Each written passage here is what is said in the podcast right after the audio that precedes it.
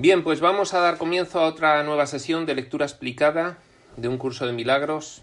Estamos en segunda ronda y hoy vamos a ver el epígrafe 6, los juicios y el problema de la autoridad. Del capítulo 3, la percepción inocente. Y sin más preámbulo, pues vamos a comenzar con el punto 1 que dice así. Hemos hablado ya del juicio final, aunque no con gran detalle. Después del juicio final no habrá ningún otro. Dicho juicio es simbólico porque más allá de la percepción no hay juicios.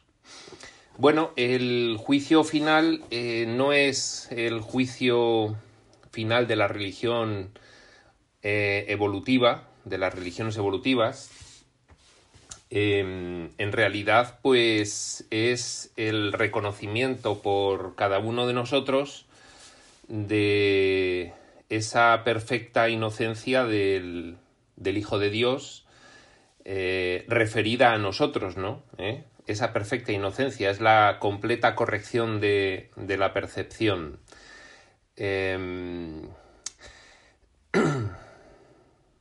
no obstante, no obstante, el que esto sea así, ya sabéis que depende de, de los niveles en, desde los que nos estemos refiriendo a la cuestión, porque en otras canalizaciones, pues eh, se ve claramente que, que el juicio eh, no es un juicio como lo entendemos aquí acusatorio, sino que es eh, el que cuando tú ya tienes eh, una importante evolución, pues eres tú mismo el que te das cuenta de si vas estando preparado o no y por lo tanto pues, pues tú mismo eres el que em, tiene esa capacidad em, mayor o menor y entonces no, no te juzga nadie, sino que eh, es, es, ya una cuestión de, de, de tu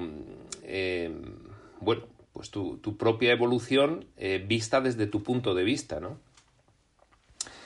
Em, en cualquier caso, como dice aquí, dicho juicio simbólico porque más allá de la percepción no hay juicios y entonces pues ese juicio final es el reconocimiento precisamente de que ya se está en una situación en la que ya pues eh, eh, no, no, hay nada que juzgar, sino que eh, se empieza a conocer. ¿eh? por eso, pues, más allá de la percepción no hay juicios y ya el conocimiento, pues, evita toda evaluación, todo juicio. Bueno, dice, cuando la Biblia dice no juzguéis y no seréis juzgados, lo que quiere decir es que si juzgáis la realidad de otros, no podréis evitar juzgar la vuestra propia. Em, bueno, pues ya vamos familiarizándonos con la forma en la que nuestra mente eh, funciona en, en este entorno y todo lo que nosotros proyectamos sobre la pantalla de nuestra experiencia por ese bucle percepción-proyección, pues lo reforzamos en nosotros mismos, con lo cual eh, siempre, siempre que estamos juzgando a otros, siempre que estamos juzgando a otros, estamos reforzando la idea de que nosotros mismos merecemos juicio también. Y si el juicio que estamos realizando con otros es un juicio em, erróneo, severo, pues nos reforzamos la idea de que nosotros merecemos ese juicio también severo. Con lo cual, eh, la cuestión de los juicios, pues es algo que debemos plantearnos ya desde este punto de vista, porque mientras eh, juzguemos a los demás, tal como se entiende aquí, estar continuamente juzgando a los demás, pues estamos reforzando la idea de que nosotros debemos ser juzgados entonces, pues nos estamos privando de esa maravillosa idea de nuestro propio reconocimiento como eh, perfectos hijos de Dios. Dice el punto 2. Vamos a volver al punto 1 porque este segundo inciso que hemos comentado ahora eh, tiene bastante que ver con la cuestión del, juicio final. Eh, precisamente lo que decíamos es que el juicio final para cada uno de nosotros será eh, el, reconocimiento de la perfecta inocencia por el reconocimiento de nuestra naturaleza real. Y enlaza con esta segunda parte, no juzguéis y no seréis juzgados. el juicio final es precisamente el reconocimiento de que no hay necesidad de ningún juicio, porque eh, los juicios pues son precisamente de aquí, de esta eh, subrealidad en la cual pues los opuestos te permiten el evaluar una gradación entre ellos, ¿no? Tú eres mejor, tú eres peor, yo soy mejor, yo soy peor, más culpable, más inocente, etcétera. ¿eh? Pero el juicio final es nada de eso tiene sentido ya. Bueno, vamos al punto 2.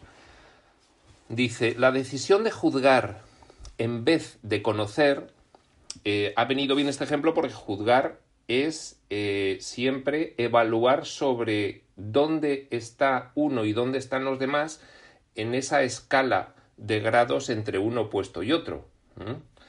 La decisión de juzgar en vez de conocer es lo que nos hace perder la paz. Claro, desde el momento en el que estamos juzgando, pues lógicamente eh, estamos en primer lugar dándole realidad a la ficción. Eh, para cualquiera de nosotros, ahora mismo, acostumbrados a vivir en, esa gradación, es eh, aparentemente difícil de asumir que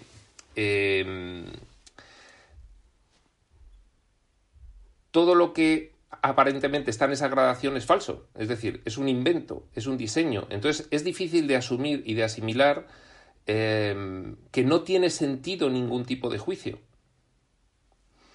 Es difícil para nosotros, aparentemente, asimilar que no tiene sentido ningún tipo de juicio, dado que nos pasamos el día entero juzgando.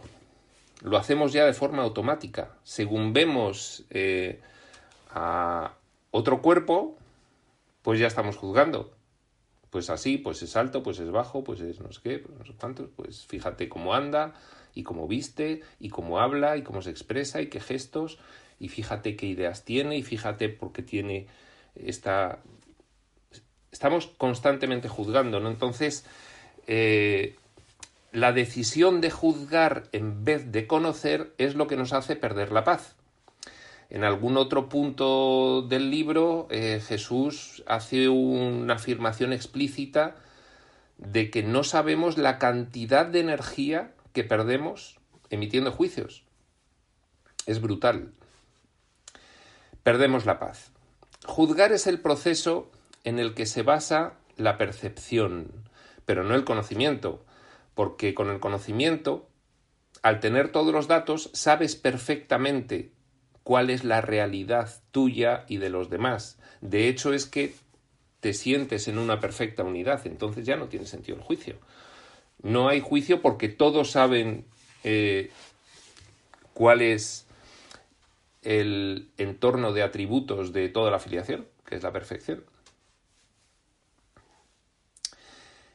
He hecho referencia a esto anteriormente sigue diciendo, al hablar de la naturaleza selectiva de la percepción, y he señalado que la evaluación es obviamente su requisito previo. Claro, en la percepción, al encontrarnos en esa escala de gradación entre cualquier opuesto, pongamos pues, como ejemplo entre el bien y el mal, pues lógicamente nosotros al percibir la realidad lo primero que hacemos es analizarla, ¿eh? pasar el escáner, ir evaluando cada aspecto de lo que percibimos, en dónde se sitúa en esa escala, y una vez que lo hemos evaluado, seleccionamos y rechazamos. Con lo cual, nuestra eh, forma de interactuar con el mundo es un continuo análisis, evaluación valoro algunas cosas más que otras, con lo cual las sitúo en la parte de la escala tendente hacia el bien y rechazo las que valoro menos hacia el mal. Y entonces, pues, eh, lógicamente, eh, realizo una selección de aspectos que incluyo, que saqueo, que al sentirme carente eh, intento obtener para mí y rechazo los demás. Con lo cual, pues la perfecta unidad la estoy mandando a hacer gárgaras. Porque estoy constantemente em, realizando actividades que lo que fomentan es la idea de separación. Es decir, cada vez que juzgo, estoy simbolizando la idea de separación. Esa falsedad.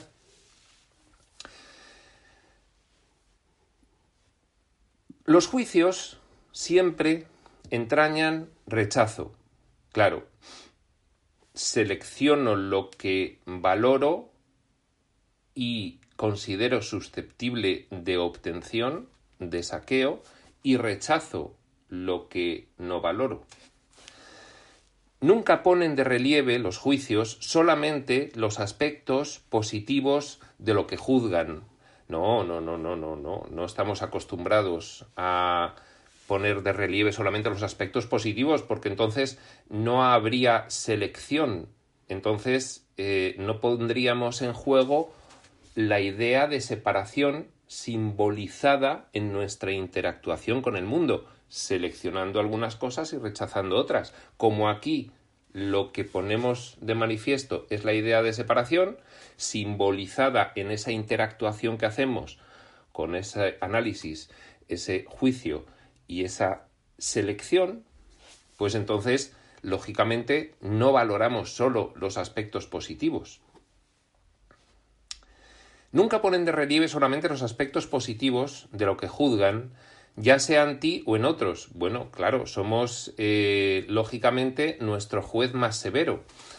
Pero somos nuestro juez más severo porque reforzamos esa misma idea de separación en nosotros y entonces, pues lógicamente, em, tanto más juzgamos lo que percibimos, tanto más reforzamos la idea de que nosotros merecemos también ser juzgados. Y, por supuesto, pues eh, nosotros mismos somos los jueces eh, más inflexibles con nosotros mismos.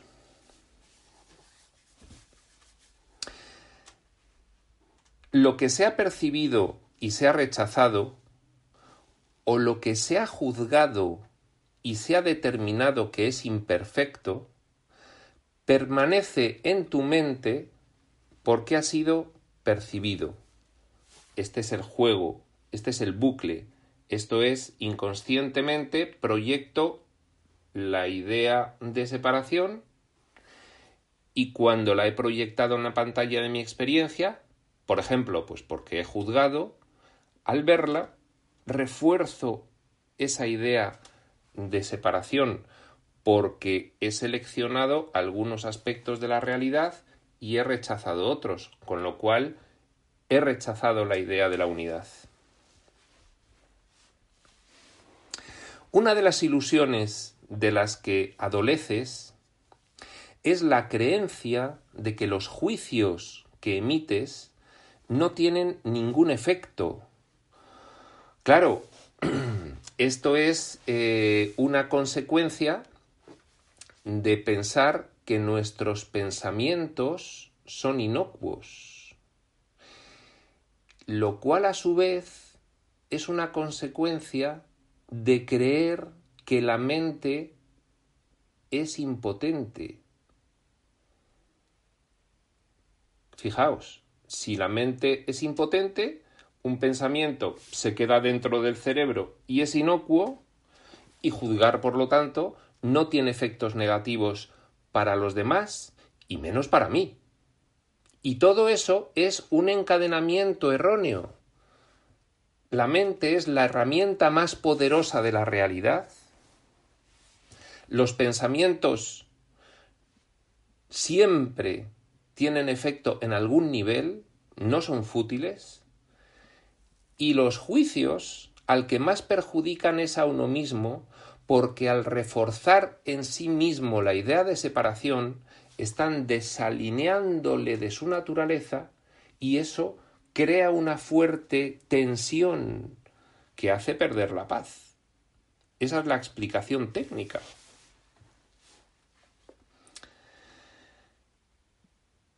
Una de las ilusiones de las que adoleces es la creencia de que los juicios que emites no tienen ningún efecto. Esto no puede ser verdad, a menos que también creas que aquello contra lo que has juzgado no existe.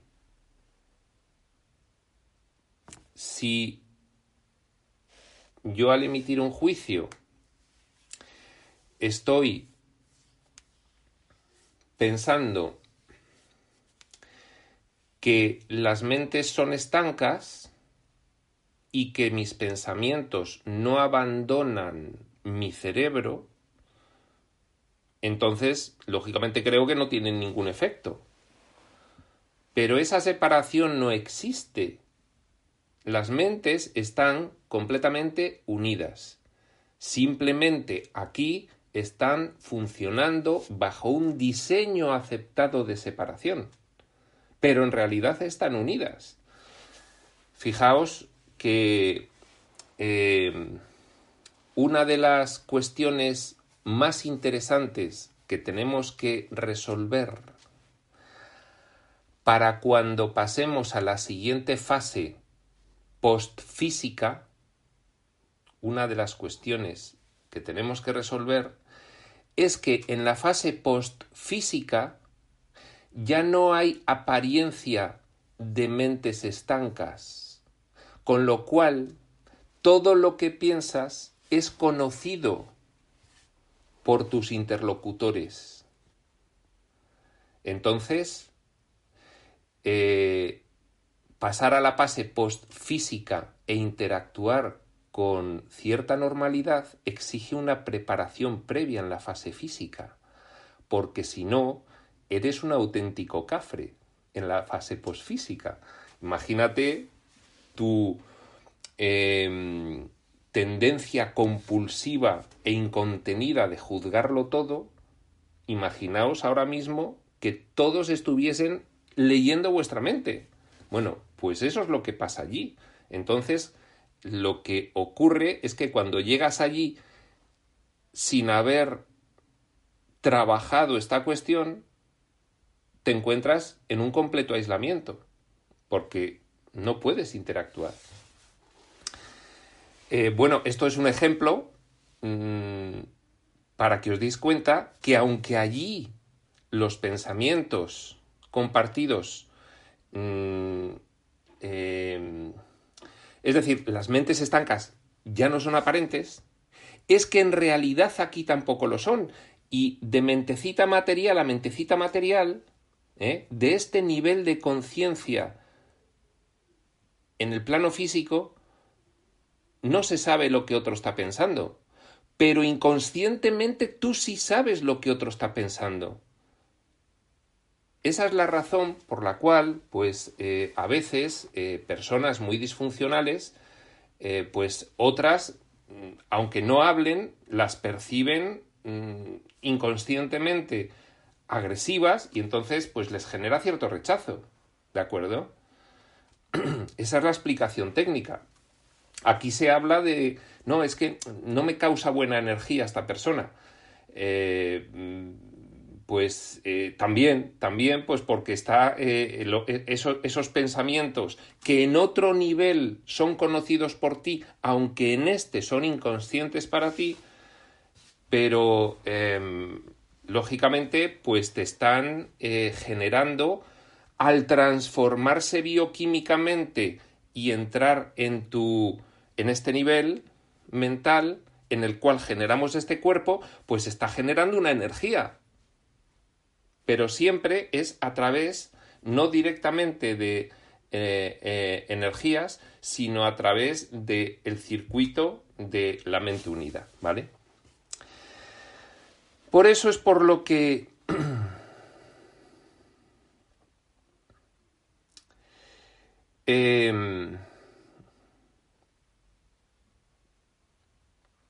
te hace perder la paz cuando juzgas, ¿de acuerdo? Bien. Bueno, hay otra eh, vertiente de, de que pienses que los juicios eh, no tienen ningún efecto porque crees que lo que juzgas eh, no existe. Lo dice a continuación, dice, obviamente no crees esto, pues de lo contrario no lo habrías juzgado. Es decir, cuando tú estás juzgando y estás situando tu realidad percibida, tu realidad entre comillas, percibida, en la escala de gradación y estás eh, evaluando y situando cada aspecto de tu percepción ahí, lógicamente eh, tú estás dándole en ese momento ya veracidad, le estás dando realidad a lo que estás juzgando. Si tú no juzgas completamente como perfecta inocencia y perfecto amor todo lo que percibes, entonces al situarlo en la escala, porque lo has valorado falsamente, para ti está siendo real, le, estás dando realidad. Y lógicamente, bueno, pues eso te hace profundizar en la ficción y en la ilusión y en la confusión y en la locura porque estás creyéndote lo que no es.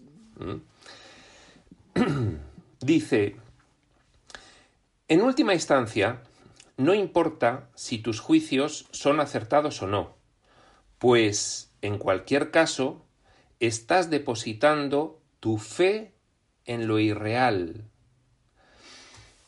eh, hacíamos ayer una explicación en otra sesión de otro texto que creo que viene al caso bastante bien aquí eh, con respecto a esto. Eh, hablábamos de tres niveles. Un nivel en el que nosotros en esta interacción describimos todo tipo de sentimientos. Tenemos Mm, muchísimos tipos de sentimientos que podemos describir aquí, ¿eh? unos positivos y otros negativos. este es el nivel eh, en el cual describimos los diferentes sentimientos en nuestra interactuación con este entorno.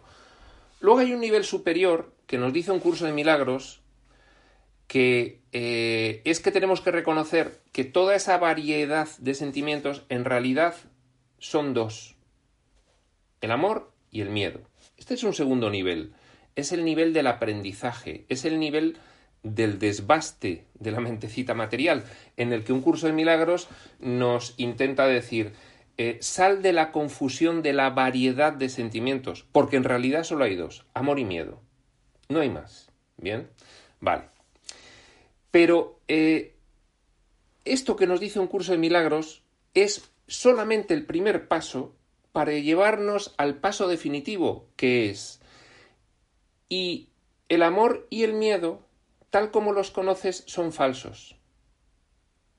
Porque el mero hecho de que tengas algún sentimiento que no sea amor perfecto, ya significa que el amor que sientes aquí siempre está contaminado de alguna forma por su opuesto irreal, que estás considerándolo también, el miedo, con lo cual toda esta gradación es falsa porque hay un tercer nivel en el que ya trasciendes los opuestos y ahí solo hay amor, porque no hay otra cosa, porque todo lo demás es irreal.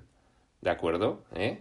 Tres niveles, el de la variabilidad eh, enorme de emociones que mm, sentimos y describimos y denominamos y conceptuamos en esta interacción, la primera fase de aprendizaje de un curso de milagros se nos dice, no, no, solo hay amor y miedo, no te confundas.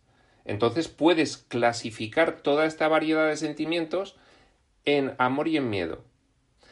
Pero al final lo que nos dice es, todo esto es para que todo lo que relaciones con el miedo le quites valor porque es falso.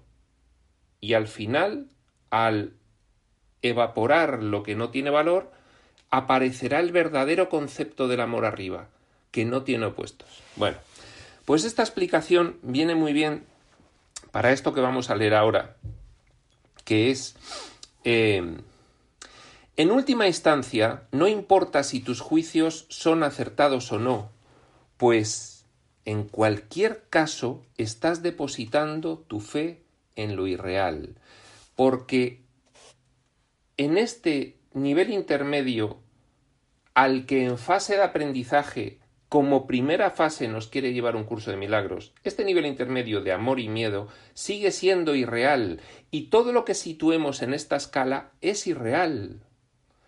No es verdadero. Entonces no importa que nuestros juicios sean acertados o no. Este es muy bueno y este es muy malo. Este lo sitúo aquí y este lo sitúo aquí. Es falso también. Entonces da igual que nuestros juicios sean acertados o no porque en cualquier caso están depositando la fe en lo irreal, porque siempre que consideremos que hay una escala de gradación con dos opuestos, es irreal. Y si nos tenemos que mover ahí y elegir el amor de la escala, aunque sea irreal, porque estamos en esa fase de aprendizaje, pero siempre con el anclaje de saber que finalmente nuestra meta es reconocer el amor real, el concepto divino o superior de amor, en el cual no queda ningún rastro, rastro de opuestos. Dice, esto es inevitable. Ahora estar en la escala de la gradación. Esto es inevitable ahora. Independientemente del tipo de juicio de que se trate, ya que juzgar implica que abrigas la creencia de que la realidad está a tu disposición para que puedas seleccionar de ella lo que mejor te parezca. Y esta es una idea interesantísima que cierra el ciclo, porque el hecho de que consideremos que hay una escala de gradación vamos a poner entre el bien y el mal o entre el amor y el miedo, ¿eh? el hecho de, que lo consideremos es porque si partimos de una situación allí, previa al sueño, en el que en conocimiento solo somos conscientes del único amor perfecto y no hay nada más, si dentro del sueño bajamos a una a un nivel ficticio, ilusorio, de irrealidad, es porque quisimos amoldar la realidad según nos parecía a nosotros, no tal como era. Y todo eso proviene de la idea final de que estas experiencias las estamos viviendo porque quisimos sentirnos independientes de nuestra única autoridad, que es nuestro origen. ¿De acuerdo? Ahí empezamos ahora a leer por qué los juicios en realidad es un problema de autoridad. Es un problema de que no reconocemos cuál es nuestra autoridad y eso viene de que no reconocemos nuestra autoría. Pensamos que podemos autofabricarnos a nosotros mismos con independencia de Dios. Me estoy adelantando a la explicación, pero va a venir bien para que lo que leamos a continuación. Es decir, que tenemos que comprender que nuestro afán de inventar una falsedad para poder evaluar es sencillamente porque hemos querido inventar nosotros, a nuestro modo, con independencia de la realidad, algo en lo cual fuésemos nosotros el autor y la autoridad. Como no podíamos hacerlo realidad, lo tuvimos que soñar. Pero una vez que lo hacemos realidad, pues entonces surge toda esa gama de consecuencias de haber soñado lo que no es verdad. Por ejemplo, una de ellas, la escala de gradación entre los opuestos. Los opuestos no son verdad, pero nosotros quisimos forzar la realidad para independizarnos de nuestra autoridad, de Dios, de nuestro origen. Y a partir de ahí todo eso tuvo una serie de consecuencias. Una de ellas es, pues precisamente, el que a partir de la falsedad, pues nosotros eh, en percepción juzgamos, evaluamos, analizamos, seleccionamos. Esto pone de manifiesto la idea de separación, pero todo es absolutamente falso, incluso cuando juzgamos bien, porque no hay nada más que un juicio correcto. Siempre. Y cuando se reconoce eso, ya no hay necesidad de juzgar nada. Mientras juzgas, es que no has reconocido eso. Y sigues en la irrealidad. Bueno, em, vamos al punto 3. No tienes idea del tremendo alivio y de la profunda paz que resulta de estar con tus hermanos o contigo mismo sin emitir juicios de ninguna clase. Esto es lo que acabamos de decir. Desde el momento en el que reconoces que nada hay que juzgar, porque una vez que reconoces lo que eres y lo que son los demás, mm, ya sobra todo juicio, te alineas con tu naturaleza. Claro que hay un profundo alivio y una profunda paz, un tremendo alivio y una profunda paz. Claro que lo hay, lógicamente, porque lo que es un tremendo desgaste y, y, y un tremendo conflicto es estar sosteniendo constantemente lo que no es la falsedad. Los opuestos son falsedad. La escala de gradación es falsedad. El análisis, evaluación, juicio y selección dentro de esa escala de todos los aspectos de nuestra realidad es falsedad. ¿Cómo no vamos a estar aliviados al decir, anda, claro, pero si no hace falta juzgar? Es que, habiendo reconocido lo que es la realidad, ya no hace falta ningún juicio.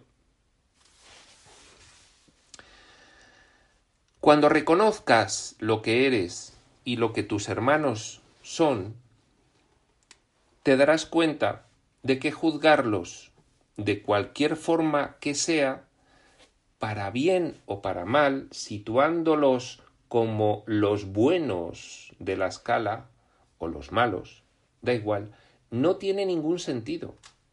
Ninguno. De hecho, pierdes el significado de lo que ellos son precisamente porque los juzgas.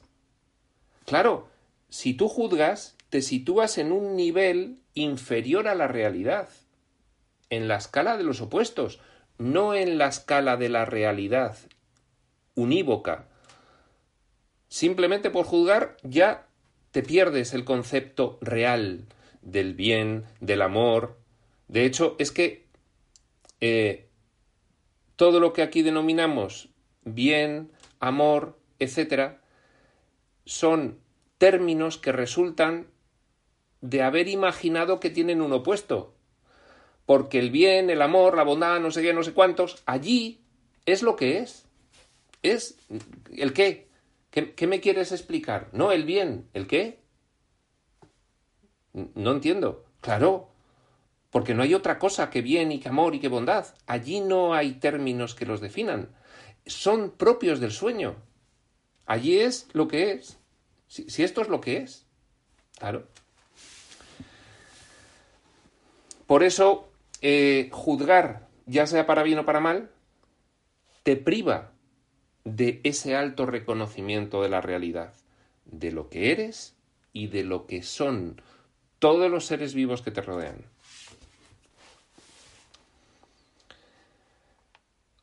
Toda incertidumbre procede de la creencia de que es imprescindible juzgar. No tienes que juzgar para organizar tu vida y definitivamente no tienes que hacerlo para organizarte a ti mismo. la incertidumbre que produce juzgar la podemos descubrir eh, al hacer esta pequeña reflexión. Siempre que nos encontramos con alguien, por ejemplo, pues alguien desconocido, eh, te genera incertidumbre porque no le tienes evaluado dentro de la escala. No sé cómo será, me da la impresión de que parece que es serio, pero, mm, en fin, puede ser que no, y, entonces, ¿será honesto? ¿O me querrá engañar? Y entonces, claro, es una incertidumbre porque no lo tienes metido dentro de la escala de selección, no lo tienes ahí evaluado y colocado. Entonces la incertidumbre genera es tremenda. Por eso cuando se conoce a alguien, pues siempre hay resquemor y sospecha y desconfianza. a ver dónde va a estar en la escala, que me puede engañar. Me puede hacer daño, si es un, tema eh, sentimental. Es que no le conozco, entonces vete tú a saber. Me puede causar un daño, porque me puede hacer creer que, en fin, me enamoro y luego resulta que es mentira y una incertidumbre. Claro, porque tenemos que evaluar. De hecho, pierdes el significado de lo que ellos son precisamente porque los juzgas. Pierdes el significado de lo que son. No, no puedes trascender el camuflaje físico y el camuflaje em, de la percepción errónea. No puedes trascenderlo desde el momento en que los juzgas. Y además, eh, te sitúas a ti mismo también dentro de la escala de gradación, con lo cual pierdes también el reconocimiento de lo que eres tú. Toda incertidumbre procede de la creencia de que es imprescindible juzgar. Genera una incertidumbre brutal, ya lo hemos dicho. No tienes que juzgar para organizar tu vida y definitivamente no tienes que hacerlo para organizarte a ti mismo. Bueno, esto nos parece aparentemente increíble. No tienes que juzgar para organizar tu vida y definitivamente no tienes que hacerlo para organizarte a ti mismo. Bien, vale.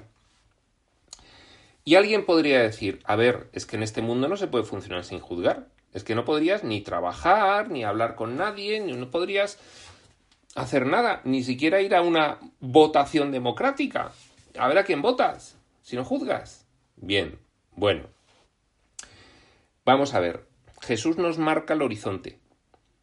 Lógicamente, mientras aquí estemos interactuando y creyéndonos de alguna forma que esta es nuestra realidad actual, por una cuestión práctica, aunque vayamos consolidando cada vez más en nosotros estas ideas, hasta que no estén completamente consolidadas, pues tendremos que desenvolvernos en este mundo y efectivamente pues analizar, evaluar, juzgar y seleccionar. Pero eso será mientras que vayamos cerrando la brecha. Llegará un momento en que la brecha estará completamente cerrada. Y entonces tengamos que disimular, incluso, incluso habrá que disimular para poder interactuar tendrás que disimular. No, pues yo elijo eso y te preguntarán por qué y entonces no sabrás ni qué contestar. Si lo he elegido porque hay que, hay que elegir algo. Nos damos cuenta, ¿no? Bueno, bien, lo importante es qué ocurre aquí, ¿vale?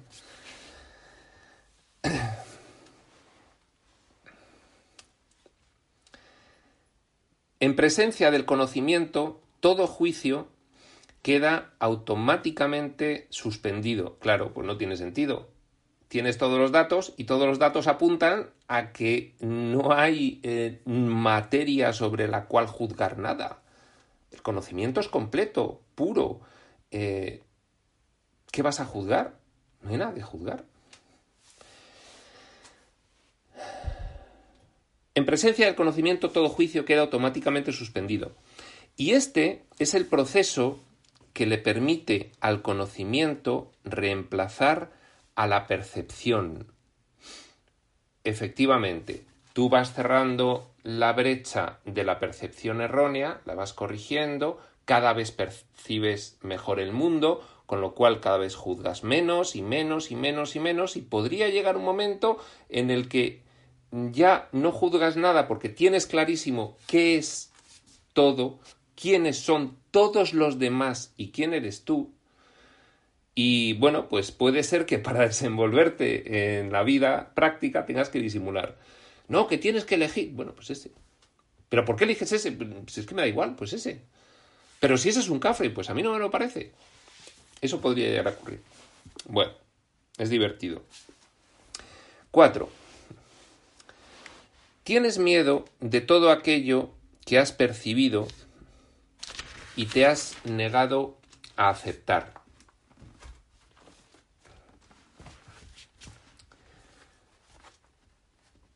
Crees que por haberte negado a aceptarlo has perdido control sobre ello.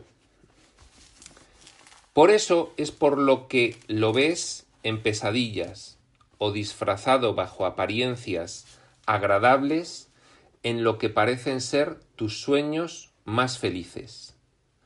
Nada que te hayas negado a aceptar puede ser llevado a la conciencia. De por sí no es peligroso, pero tú has hecho que a ti te parezca que lo es. Efectivamente, si nosotros em, nos negamos al realizar ese proceso de evaluación, nosotros tenemos que eh, situar todo lo que percibimos en la escala de gradación.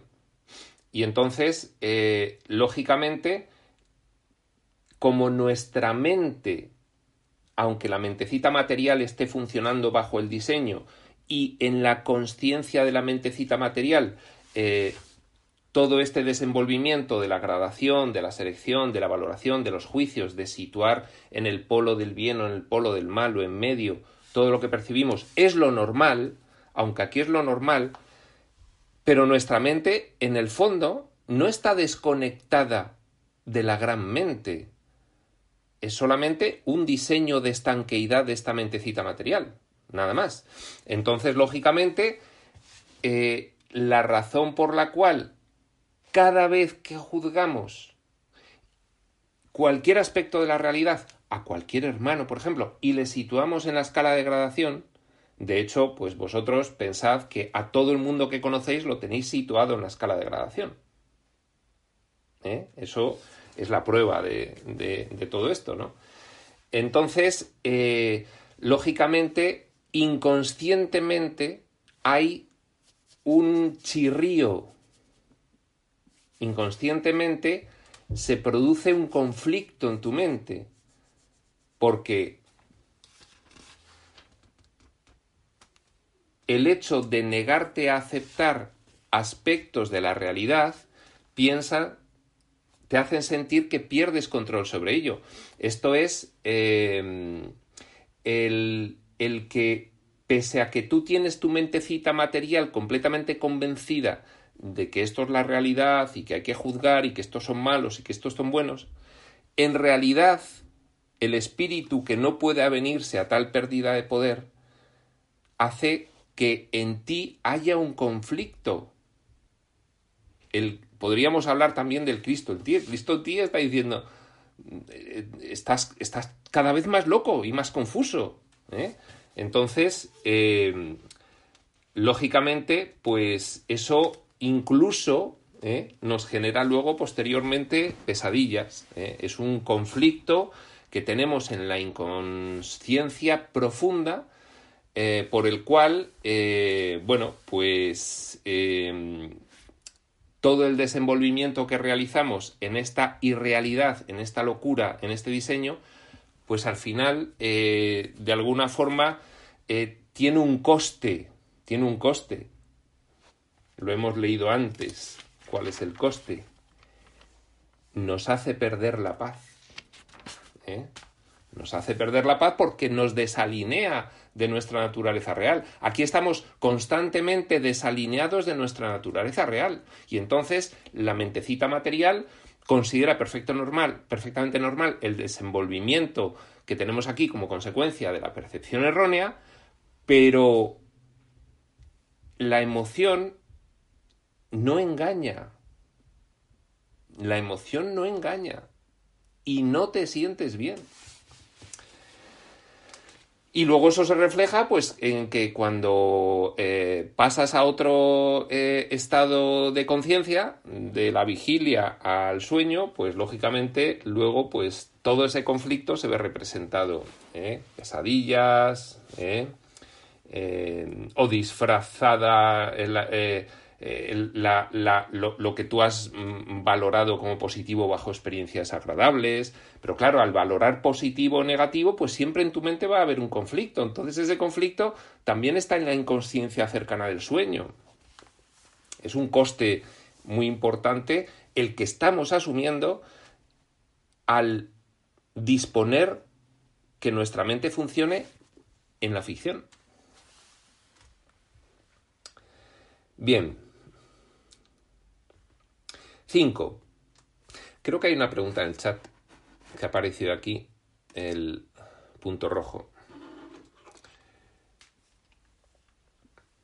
Dice Olgi, en la vida práctica no debemos juzgar a las personas, pero sí lo que hace a la elección de situaciones y objetos, no personas. Eh, pues esto es una de las eh, aproximaciones eh, efectivamente más razonables que podemos tener como, como, idea tendencial, ¿no?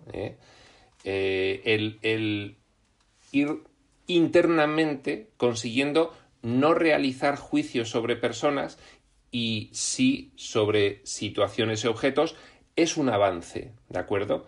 Hasta que consigamos la completa em, conciencia corregida de que las situaciones y los objetos aquí también son irreales y solo símbolos de nuestros deseos. Sí. Bueno, pues gracias, Olgi. Continuamos. 5. Cuando te sientes cansado, es porque te has juzgado a ti mismo como capaz de estar cansado. Eh, sí, sí, esto tiene una eh, lógica aplastante desde el momento en el que aceptamos la idea de que la materia no existe, no existe, y sencillamente es eh, la eh, codificación de un sistema de pensamiento en un entorno que hemos venido a llamar físico, pero que en realidad está solamente compuesto por gravedad, electricidad y magnetismo, que, bueno, son elementos del diseño del nivel físico. Entonces, efectivamente, el cuerpo físico se cansa, ¿no? Es que el cuerpo físico se cansa. Bueno, eso es un diseño, es decir, es puramente un diseño que ha realizado de limitación. Voy a manifestarme en un entorno en el que el cuerpo, pues eh, hay que nutrirlo, eh, hay que guarecerlo, hay que protegerlo, tiene obsolescencia programada y tiene que descansar todas las noches porque se cansa. El espíritu no. Es eh, cuando te sientes cansado es porque te has juzgado a ti mismo como capaz de estar cansado. Es de una lógica aplastante. Cuando te ríes de alguien es porque has juzgado a esa persona como alguien que no vale nada. Eh, lógicamente en la risa enjuiciadora, ¿de acuerdo? En la risa enjuiciadora, la risa de desprecio, has eh, aceptado la creencia de que el otro no tiene valía. Cuando te ríes de ti mismo, no puedes por menos que reírte de los demás, aunque solo sea porque no puedes tolerar la idea de ser menos que ellos. Bien, otra consecuencia lógica, si tú eh, te otorgas falsamente una minusvalía con respecto a lo que eres, pues lógicamente esa creencia que está arraigada en ti de que no vales, la estás proyectando y entonces percibes minusvalía en los demás. que además luego, al verlo, refuerza la sensación de minusvalía en ti. Esto no tiene nada que ver con tu comportamiento. Tú imagínate pues que eres una persona que eh, es muy halagadora con los demás, pero como él mismo se tiene muy minusvalorado, no puede proyectar en su realidad otra cosa que minusvaloración. Y podría perfectamente estar diciendo, uy, cómo te admiro, si es que eres muy inteligente, si eres que eres no sé qué, si es que eres no sé cuánto, y luego internamente, sin embargo, estar juzgándole. Eh, bueno, todos hemos conocido personas, eh, esto es lo que le llamamos eh, hipocresía, aquí, personas, tiene que ver con esto que estamos diciendo, personas que cuando tratan a los demás se les una sonrisa pues muy falsa y entonces ay jajaja y cuando se quedan a solas con su pareja pues le despellejan a juicios es una cosa tremenda no bueno, pues tú podrías comportarte con los demás de una forma, pero si tú te minusvaloras, entonces, lógicamente, pues eso, por el mecanismo percepción-proyección, estás viéndolo en la pantalla de tu experiencia. Y al verlo lo estás reforzando en ti. Es el bucle. Todo esto hace que te sientas cansado, ya que es algo básicamente descorazonador. Bueno, Claro, aquí estamos hablando de un cansancio psicológico. Es una tremenda frustración esta situación que está describiendo y además por niveles. Primero, porque estás en la irrealidad, con lo cual desalineado de la realidad, con lo cual realizando un tremendo esfuerzo para sostener lo que no es. Segundo, porque además, en este caso, sostener lo que no es te está afectando directamente a ti. Porque psicológicamente es dramático, es una tortura estar proyectando y reforzando la idea de que no vales. ¿De acuerdo? Imaginaos en, un nivel puramente em, mundano, eh, que no tenga nada que ver con eh, el concepto real de lo que eres, sino aquí, bueno, pues la gente sencillamente que tiene la autoestima muy baja. No eres realmente capaz de estar cansado, pero eres muy capaz de agotarte a ti mismo. La fatiga que produce el juzgar continuamente es algo realmente intolerable. Es curioso que una habilidad tan debilitante goce de tanta popularidad cualquiera de nosotros pues se da perfecta cuenta de que cuando te pasas el día juzgando pues te sientes muy mal y de hecho pues hay muchos testimonios de eh, recién eh, iniciados estudiantes de espiritualidad profunda que te reconocen que ya no les gusta ir con la gente que se pasa el día juzgando, porque ya no, no, no se sienten bien ahí porque ya reconocen ese agotamiento por el contraste que tienen con otro sistema de pensamiento que están empezando a proyectar y les hace sentir muy bien. Es curioso que una habilidad tan debilitante goce de tanta popularidad. No obstante, si deseas ser el autor de la realidad, este es el auténtico origen del problema, si tú deseas ser el autor de la realidad, tienes que inventarte una realidad paralela a la única realidad verdadera. Pero como no hay realidades paralelas a la única realidad verdadera, te tienes que inventar una irrealidad, una falsedad.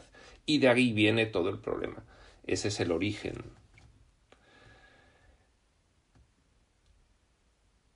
No obstante, si deseas ser el autor de la realidad, te empeñarás en aferrarte a tus juicios. Fijaos que esto de ser el autor de la realidad eh, no, es no, es una idea que solo tenga ese aspecto metafísico de lo que ocurrió eh, en el momento de eh, la separación y el comienzo del sueño, no, no. Es que en cada momento el hecho de que nosotros situemos a todo el mundo y a todas las situaciones y cosas y objetos. En la escala de gradación está implicando que constantemente estamos decidiendo ser autores de nuestra propia realidad.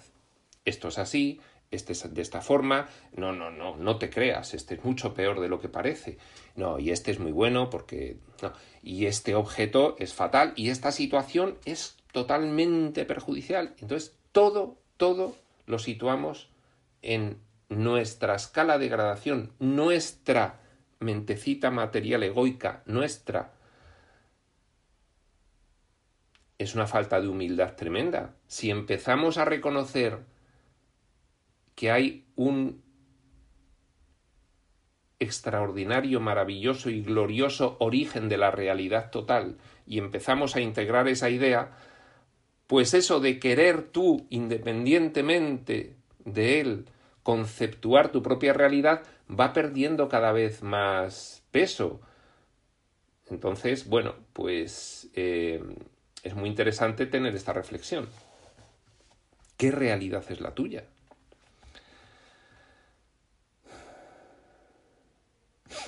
No obstante, si deseas ser el autor de la realidad, te empeñarás en aferrarte a los juicios, claro. Tu realidad la tienes que formar tú. Y es falsa, pues, pues todo falso de toda falsedad. Consecuencia falsa tras consecuencia falsa. También les tendrás miedo a los juicios. Yo juzgo y entonces también me siento susceptible de ser juzgado. Es lo mismo, un juicio es un ataque. Todo juicio es un ataque, de hecho. Todo juicio es un ataque. Yo ataco y al atacar refuerzo la idea de que el ataque soluciona algo y es válido, pero entonces yo también soy susceptible de ser atacado. Con lo cual, cuando juzgo, tengo miedo de los juicios, lo podemos notar cada uno de nosotros cuando juzgamos.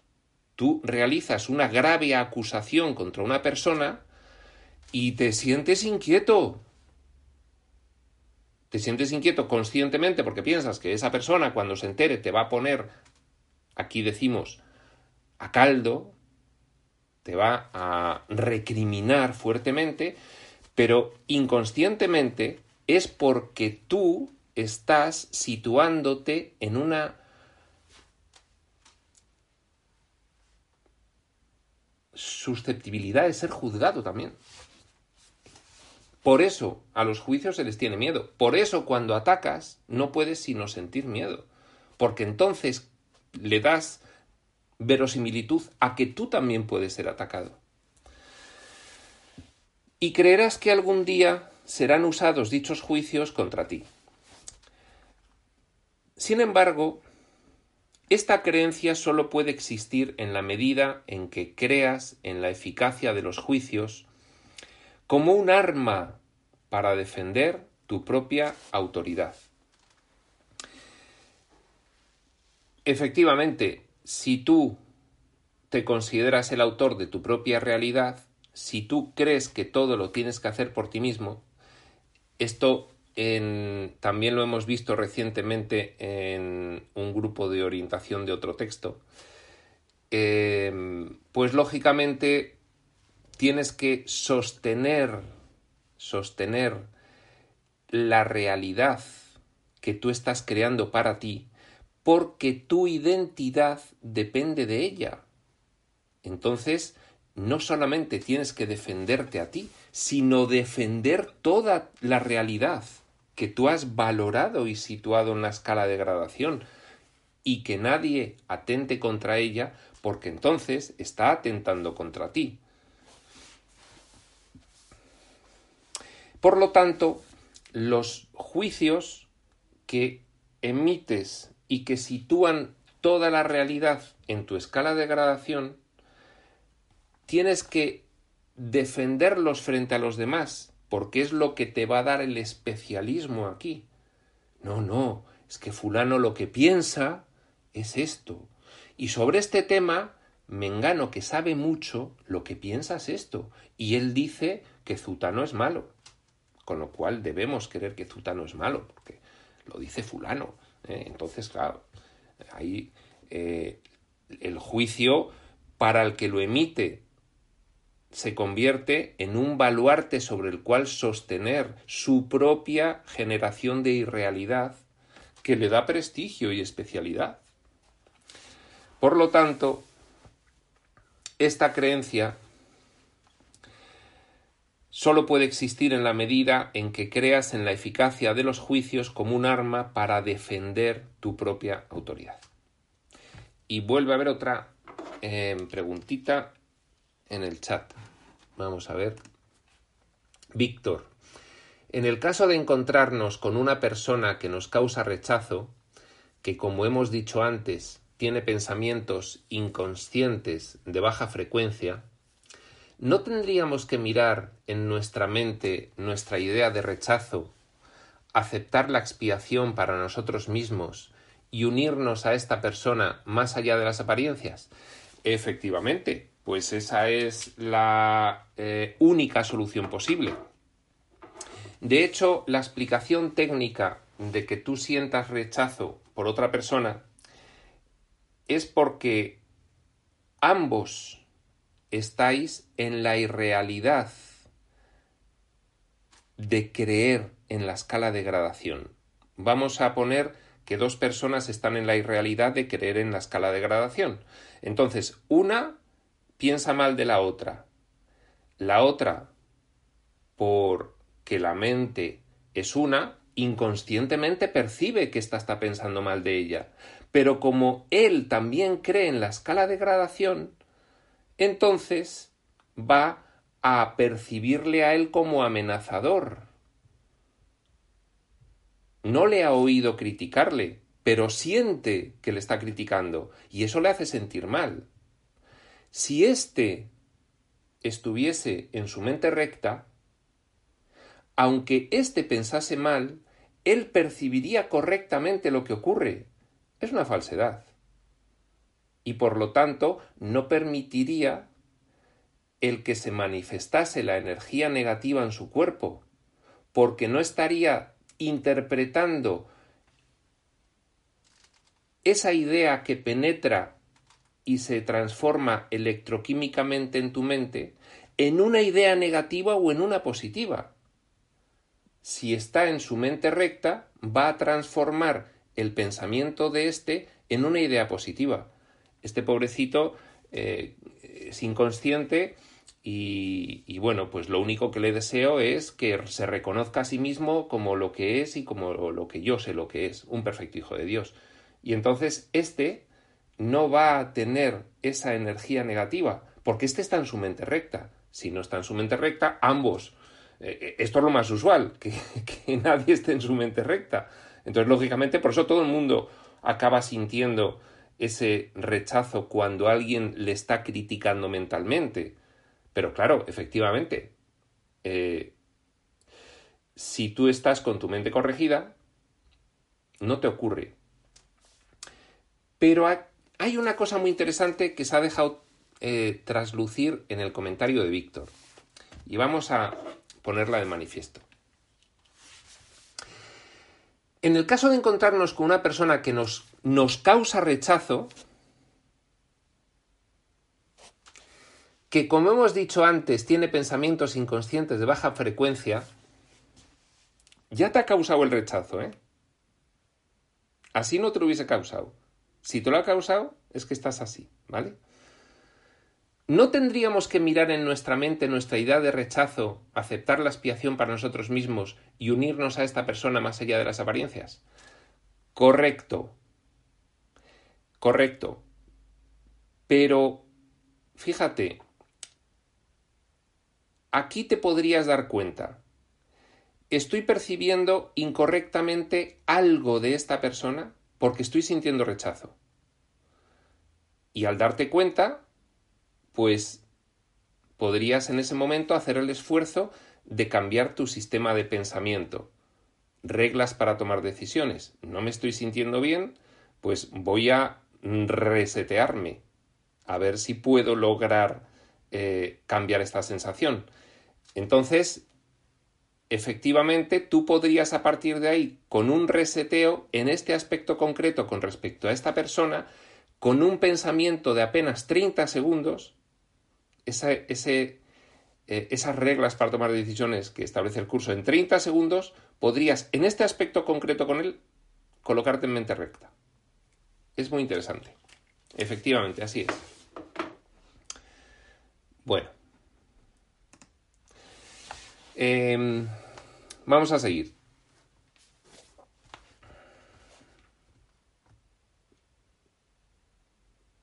El punto 6, que estamos ya...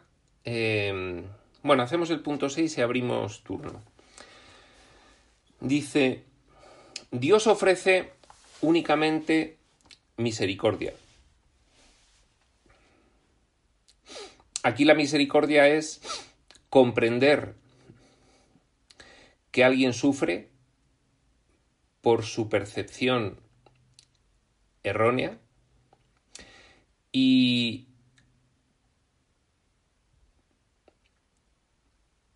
compasivamente esperar que corrija su percepción para percibirse tal como es en realidad.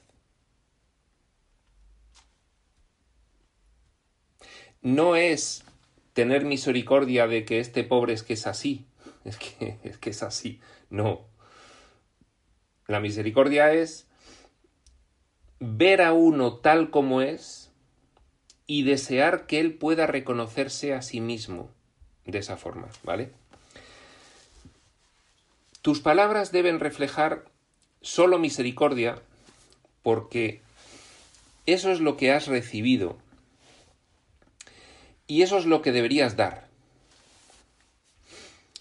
Eso lo recibes constantemente de Dios. Dios no piensa de ti que seas un cafre. Dios piensa que sufres porque no reconoces lo que eres en realidad. No lo va a saber Él que te creó. Eso lo has recibido de Dios. Esa, digamos, actitud hacia ti, porque siempre hablar de lo que eh, Dios tiene hacia ti eh, debe realizarse con suma cautela. Yo estaba a punto de decir lo que Dios percibe de ti. No, esa actitud que tiene Dios hacia ti eh, de misericordia la has recibido. Por lo tanto, puedes reflejarla también respecto de los demás tú. Tus palabras deben reflejar solo misericordia porque eso es lo que has recibido y eso es lo que deberías dar. Es decir, puedes empezar a contemplar a los demás desde el lugar en el que Dios te contempla a ti, desde el lugar mental, lógicamente. La justicia es un expediente temporal.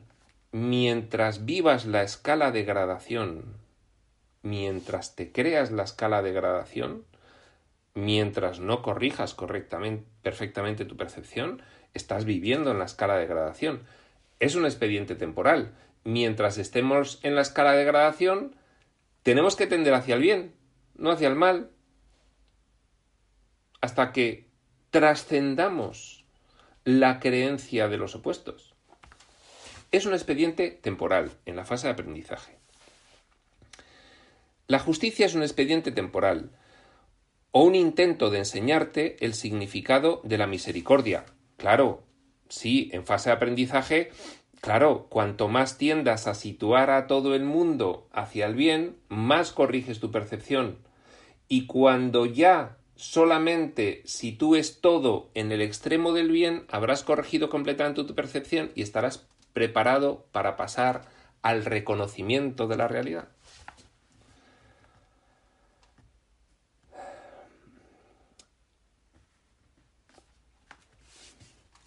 La justicia es un expediente temporal o un intento de enseñarte el significado de la misericordia. En la escala de gradación tendrás que irlo aprendiendo, tendiendo hacia el bien es juzgadora únicamente porque tú eres capaz de cometer injusticias. Volvemos al bucle. Desde el momento en el que tú tienes la idea de la escala de gradación en tu mente, la proyectas en la pantalla de tu experiencia y ves injusticias. Y ves como decíamos ayer, miserias. ¿Ves miseria? Porque está en tu mente la posibilidad de los opuestos, injusticia, miseria. Y entonces, lógicamente, estás reforzando en ti la idea de tu propia injusticia.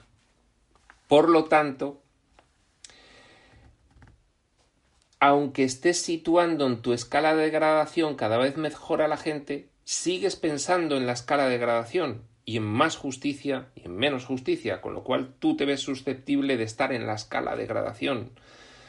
¡Qué tremendo es vernos susceptibles de estar en la escala de gradación!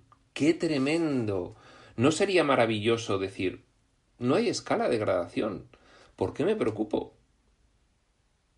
Pero al poner a los demás en la escala de gradación entre el bien y el mal, entre el culpable y el inocente, entre el nosotros mismos decimos, también estamos ahí. ¿Dónde estaremos? ¿En qué parte? ¿Más cerca o más lejos del bien? 7. Eh, he dicho que íbamos a acabar el 6, pero bueno, podemos acabar el 7 también. He hablado de distintos síntomas y a ese nivel la variedad de los mismos es casi infinita. Claro, es que esto que estamos diciendo eh, se aplica a todos los opuestos, a todos los opuestos.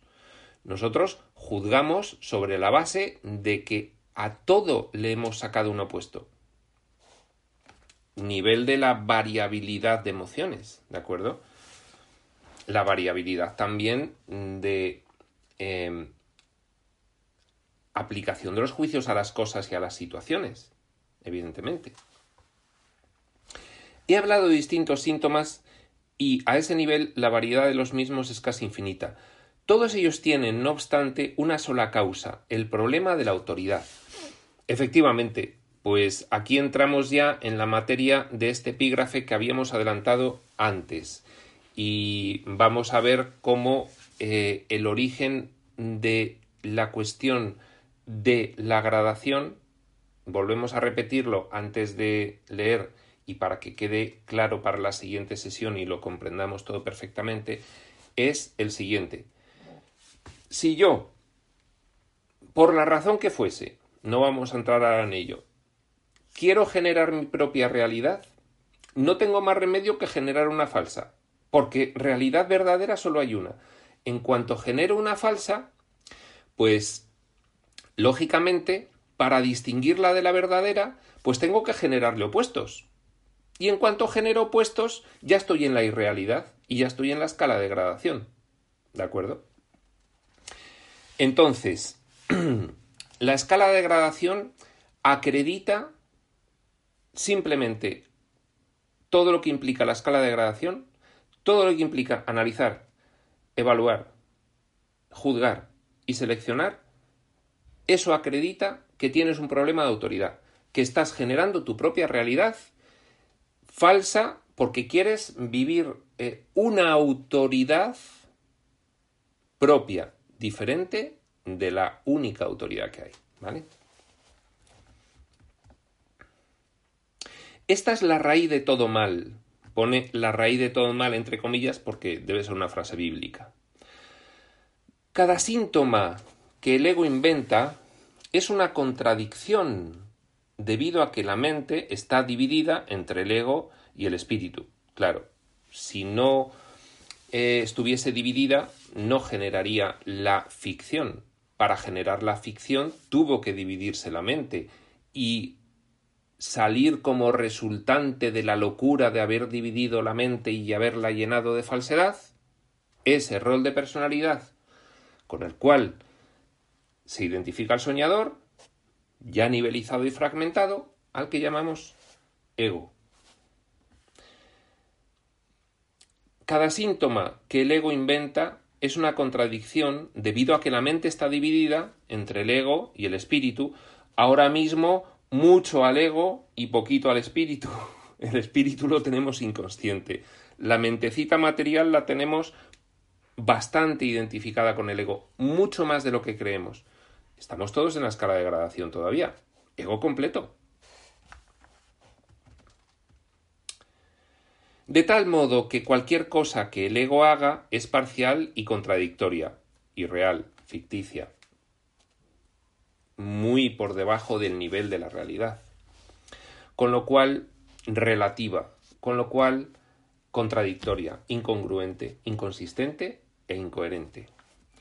Esta posición insostenible es el resultado del problema de la autoridad, que, al aceptar como premisa el único pensamiento inconcebible, inconcebible, aceptar como premisa el único pensamiento inconcebible, soy independiente de Dios. Solo puede producir ideas que a su vez son inconcebibles. Todo el encadenamiento de consecuencias falsas, y lógicas absolutamente dementes, que vienen a continuación de ese primer pensamiento inconcebible, soy independiente de Dios. Por eso, eh, uno de los grandes em,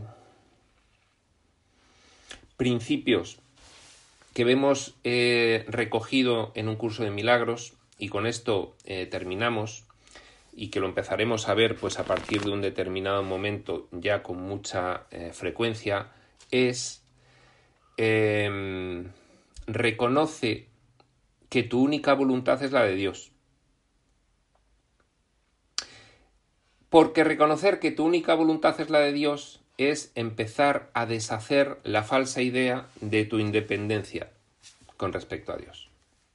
Bueno, pues lo vamos a dejar aquí. Abrimos turno de reflexiones, preguntas, comentarios, dudas. Y aparte de las dos que han surgido, que han sido muy interesantes. Y nos hemos quedado en el punto, eh, terminado el 7, dejamos para la siguiente sesión el 8.